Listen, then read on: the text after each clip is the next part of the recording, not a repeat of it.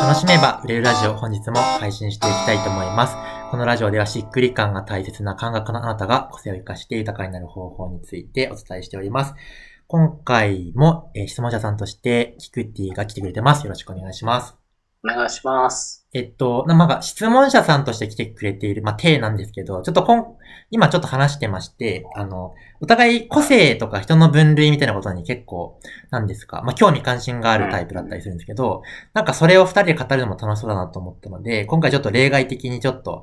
えーまあ、ゲストさんとして今度ね、改めて来てもらったら、より深く聞けるかなと思うんですけど、今回ちょっと二人で、えー語ってみたいなと思っているんですが、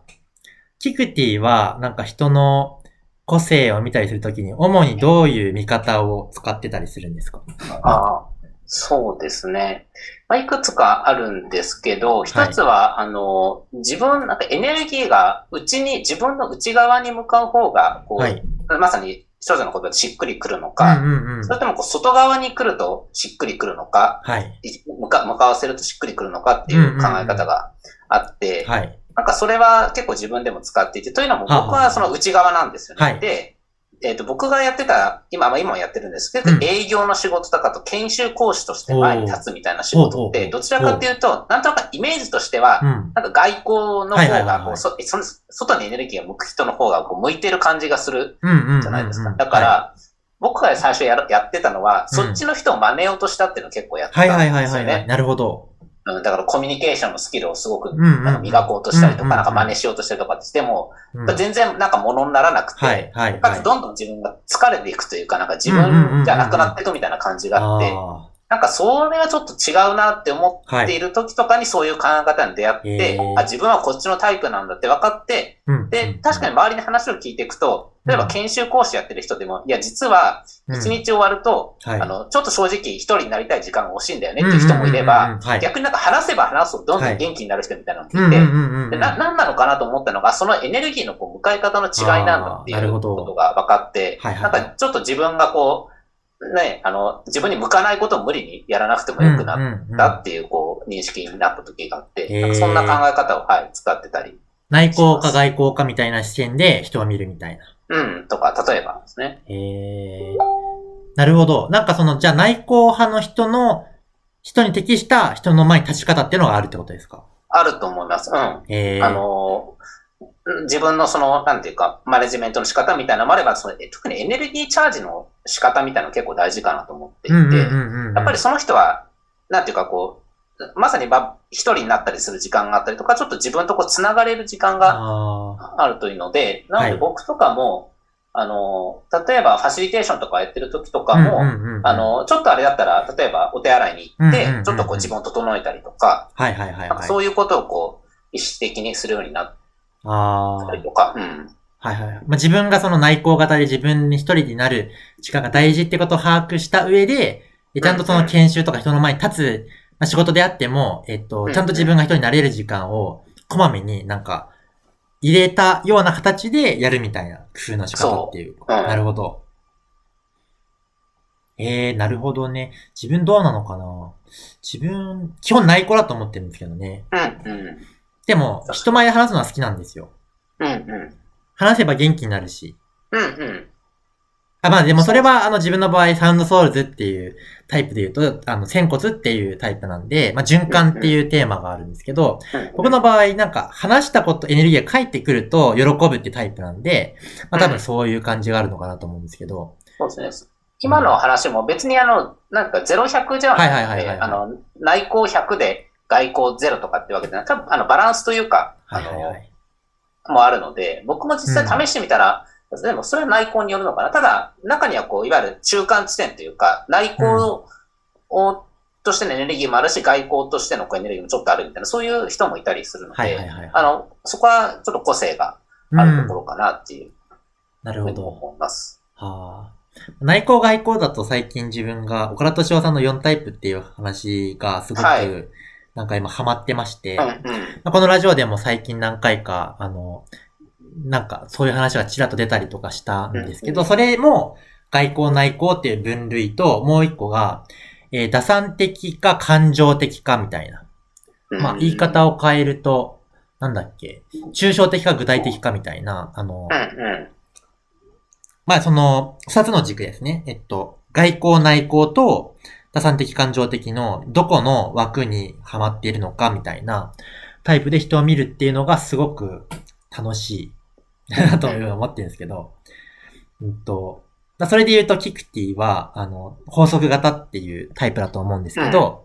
うん、えー、っと、打算的、まあ、具体的かつ、えー、っと、内向型のところの人で、えっと、基本的になんかその、事実を確認することが大事みたいなところが、まあ、あったりとか、その、感覚的にじゃなくて、事実どうなのよみたいなところを、まあ、しっかりちゃんと見たいみたいなところがあったり、基本的にその、何か、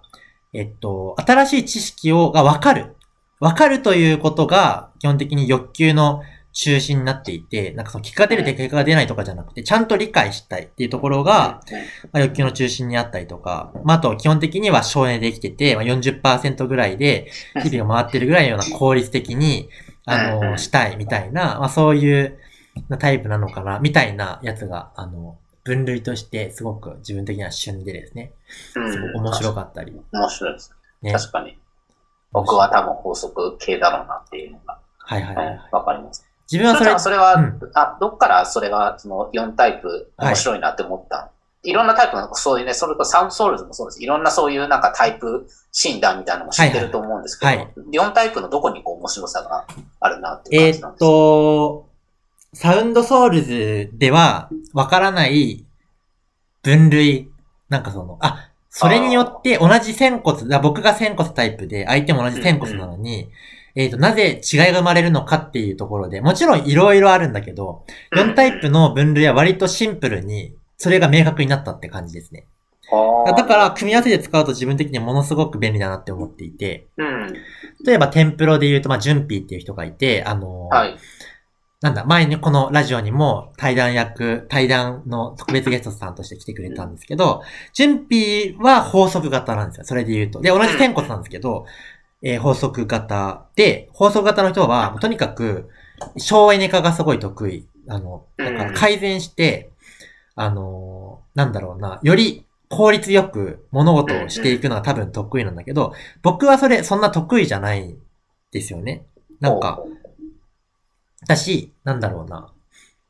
なんか淡々とそれを試行錯誤するみたいな、どちらかってあんまり苦手なタイプなんですけど、自分はその4タイプで言うと、まあ理想型っていうタイプじゃないかなって思ってるんですけど、えー、理想型はどちらかってその事実がどうかも、なんか、見るっちゃ見るけど、それよりも自分はこうあってほしいとか、これが本当の姿なのではないかという方向に向かいたがるっていうのがまあ理想型だったりして、事実をちゃんと見るが、なんかその、なんだろうな。まあ、そもそもで言うと、放送型の人の方がやっぱそれは得意で、僕はそれがあんまり得意じゃない、みたいな。あ、ところから、この違いって生まれていたんだな、みたいなことが、あの、まあね、最近思ったりするんですけど、あと、法則型の人の発見で言うと、なんか、感情が背中についてるみたいな、って話があって。あの、体感で楽しいとかワクワクみたいなことが、わかる人と実はわからない人がいると。で、法則型の人はわからない。わからないっていうのは、体感じゃなくて、背中に、だからあるんだけど、背中にあるから見え、見えないみたいなところがあって、でもウキウキスキップしている自分を感じて、あ、今、スキップしているということは、今楽しいのかも、みたいな。鏡を見て、笑顔になっている自分を見て、あ、今なんか嬉しいのかも、みたいなことを、自分の行動ベースで分かって、あ、どうやらそういう感情なんだ、今は、っていうふうに認知するような感覚らしいんですけど、なんかそういう感じってあるんだった。僕は、なんか誰でもトレーニングすれば、その感情っていうのは体感できるんじゃないかっていう、そういうふうに思う、なんかまあ、今でも思ってるけど、なんかその、そもそもそこに得意不得意があるという認識がまあそんなになかったので、放送型の人というのは、あ、そういう傾向にあるのかと。じゃあそれを踏まえて、あの自分を知っていく方法も、なんか合わせていった方がいいなってことは分かったんですけど、うん、なんかそういうことも、なんかその4タイプを知って初めて、あそうか、みたいな感じがあったので、なんか人の、人を理解するときの、なんか、これまで謎になっていた部分が、ちょっとクリア、今回クリアになる、一つのきっかけっていうか、その角度をまたくれもらったなって感じで、すごい楽しいなって。うん。確かにね、組み合わせる、掛け合わせるっていうのは面白いかもしれない。そうですね。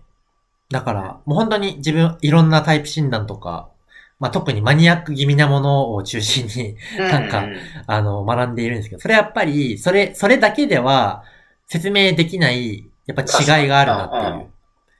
ところに対しても、やっぱり理解したいっていうのがあるんですよね。なんかその、そこがじゃあどこから生まれているのかとか、じゃあその違いをどう捉えてどう活かしたら、えーその人はより自分らしく、えっ、と、より自分にフィットした形で動きやすくなるのかみたいなところを、なんか、より、なんかその、り理解した上で相手に教えてあげたいなっていうのがあるんで、なんかそういうのでちょっと、どんどん新しいのを知りたくなるっていうのがありますね。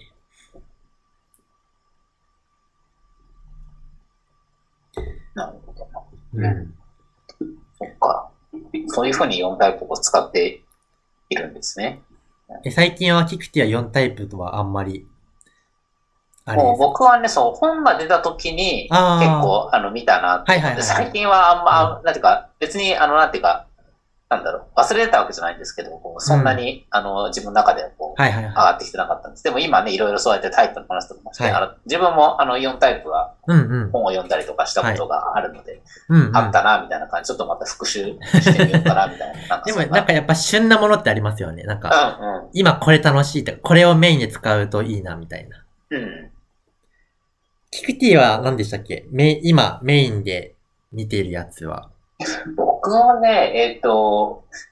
いろいろあるんですけど、一個はまあ MBTI っていうものがあったりとかしてん、まあそれは4タイプじゃなくて16タイプなんですけど、なんかそういうものをこう使ってみていたりとか、が多いから。でもあといろいろ、あの、実は、あの、先生術とかもちょっと学んでいたりするので、なんかそういう観点でも人を見たりとか、なんかまさに掛け合わせってお話があったんですけうんど、なんかそんな感じ、自分も一つ明確にこれっていう感じじゃなくて、なんかいろいろ組み合わせながら、まさに、ね、あの、重なるところとそうじゃないところがあるので、なんかそんな風にこう見てるな、みたいな。なるほど。はい。ありがとうございます。うん。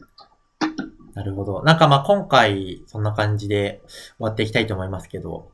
キクティはそういう人の違いをメインで、まあでもそれも前提としてありながら壁打ちを最近しているって感じですもんね。そうですね。特に僕の場合だと結構、あの、どちらかというとこう抽象的、まさに抽象的なこととか、あとなんか自分としてはなんかやっていることとか、うん。なんかやりたいことはわーっとあるんだけど、なんかそれがうまく、あの、整理できてないみたいな、あの、時にちょっとサポートするみたいな感じで、まさに、あの、うん法則型のこう強みを生かすというなるほか、その、まさにさっきの省エネ化っていうのがすごいぴったりくるなと思って、たくさんある、100ある中を、これとこれとこれがポイントなんじゃないですかみたいな感じでこう見せたりとか、なるほど。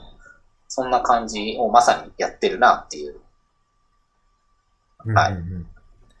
はい。ありがとうございます。まあそんな感じで今回は個性トークでございましたが、もしキクティに興味を抱いた人がいたら、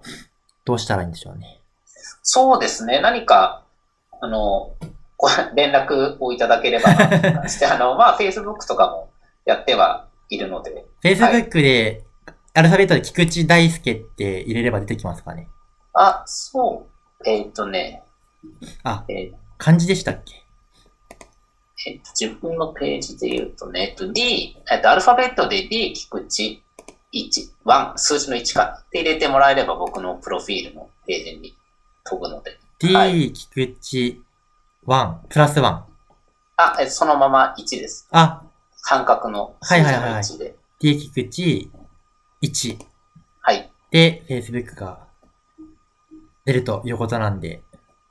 なんか、菊池に興味を抱いた方はそちらを見てもらえればいいんじゃないかなと思います。はい。お願いします。では、今回はちょっと変則的にちょっと一回二人喋るみたいな感じでございましたが、今回はそれで終わっていきたいと思います。では、次のラジオでお会いしましょう。バイバーイ。